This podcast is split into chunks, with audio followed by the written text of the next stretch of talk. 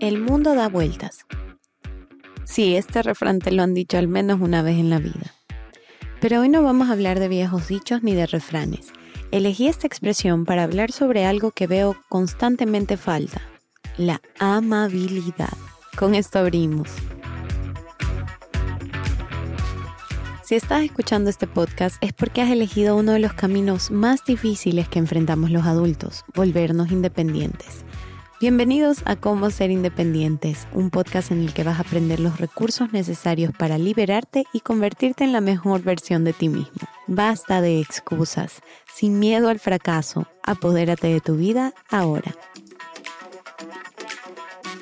Ya sé, ya sé, todos ahorita mismo están pensando, yo sí soy educado, yo sí soy amable, yo me porto bien con mi familia y amigos. Bueno, yo también soy educada y amable con mis amigos, pero este episodio es sobre ser amable en general. A veces uno está muy cansado o agobiado y puede que no resultemos muy amigables en esos momentos. Y bueno, el tener momentos malos nos pasa a todos. Ahora lo importante es recordar que eso que nosotros sentimos probablemente otros también lo están sintiendo. Es decir, ni estamos solos en el mundo, ni somos los únicos que sufrimos y tenemos problemas. Y quiero hablar de eso en este episodio porque últimamente noto que hay una tendencia de buscar excusas de por qué no somos amables antes de simplemente serlo. Escucho mucha gente que se escuda en dichos como, ay, es que yo tengo mal genio, o ya me conocen, yo soy así, o este es mi favorito últimamente, primero yo y mi bienestar para que los demás de cierta manera aceptemos un mal comportamiento, como que si esto no le afectara a nadie. Jefes que gritan a sus empleados, gente que hace comentarios inapropiados, cuánta gente no trata mal a las personas que ayudan en su casa, o algunas personas que pasan al lado tuyo, las conoces de toda la vida, pero ni te saludan. Y a veces lo que pasa es que crecemos tan encerrados en nuestro círculo de amigos que se le olvidan las personas fuera de él. Entonces se creen amables porque son agradables con su círculo, pero no es así con los agentes externos. Con ellos ya la cosa cambia. Portarte mal o simplemente no tratar con respeto a la gente fuera de tu círculo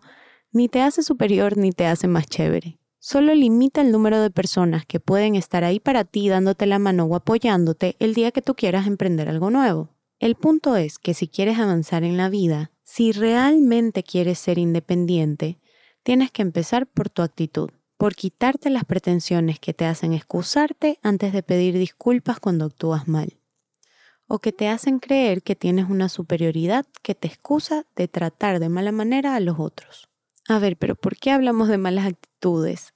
¿Qué tiene que ver la amabilidad con la independencia? Que por muy independientes que seamos, para lograr eso tan ansiado que queremos, sea cual sea tu meta, vas a necesitar de la ayuda de los demás y si de algo me ha servido vivir lejos de mi país y de mi familia, es para aprender que esas personas que menos te esperas son las que terminan dándote la mano. En conclusión, lo que te quiero decir es, deja de buscar excusas para justificar tu mala actitud con los demás. Deja de buscar excusas para virar la cara, para saltarte la línea, para parquear en doble puesto, para dejar de saludar, para contestar de manera grosera o para burlarte.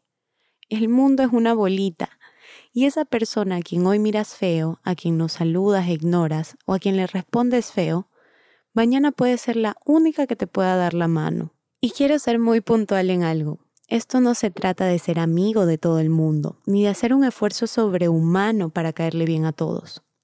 Esto se trata simplemente de ser amable, de respetar y entender que por muy independientes que seamos, para lograr eso tan ansiado que queremos, sea cual sea tu meta, vas a necesitar de ayuda. Y uno nunca sabe quién va a ser la persona que te dé la mano en el futuro. Así que hoy te propongo estos tres hábitos que te pueden ayudar a convertirte en una persona más cordial. Primero, saluda. A veces subestimamos el poder del saludo, pero saludar es una forma sencillísima de crear rapport, es decir, de conectar con los demás. Toma el hábito de saludar a todo el mundo, desde el portero hasta el presidente. ¿Qué pasa si el día de mañana se te quedan las llaves de tu oficina en la casa? ¿Quién crees que va a poder ayudarte? Bueno, créeme que ese portero va a apurarse a ayudar a la persona que lo saluda a diario. Pero a ese que lo ignora igual que todo el mundo, con ese a lo mejor no va a tener la misma motivación. Vuelve el saludo un ejercicio constante. Segundo, empatiza. Esto de la empatía es como el saludo. Se va a volver un ejercicio recurrente. Antes de hacer las cosas, intenta pensar cómo te sentirías tú si alguien te hiciera lo mismo. ¿Cómo se sentiría estar en el lugar de esa otra persona? Tercero, entiende. Empieza a entender tus propias emociones. Tómate un tiempo para identificar cuáles son las situaciones en las que te sientes de mal humor. ¿Qué te hace tener pocas ganas de interactuar con las personas? Es importante que las identifiques y las entiendas, porque entender lo que sientes es lo que te va a ayudar a regular lo que sientes. Y aquí quiero dejar algo claro, es nuestra propia responsabilidad aprender a manejar nuestras emociones el aprender a manejarlas con éxito nos va a ayudar a avanzar mucho más rápido en este camino y nos va a ayudar a alcanzar nuestras metas muchísimo más rápido. Cuando lo logras, cuando logras manejar tus emociones, es el sentimiento más empoderador y liberador, porque ya no eres esclavo de esas emociones, sino que eres un hombre, una mujer, una persona con control de lo que hace. Te repetiré lo que digo al comienzo y al final de este show.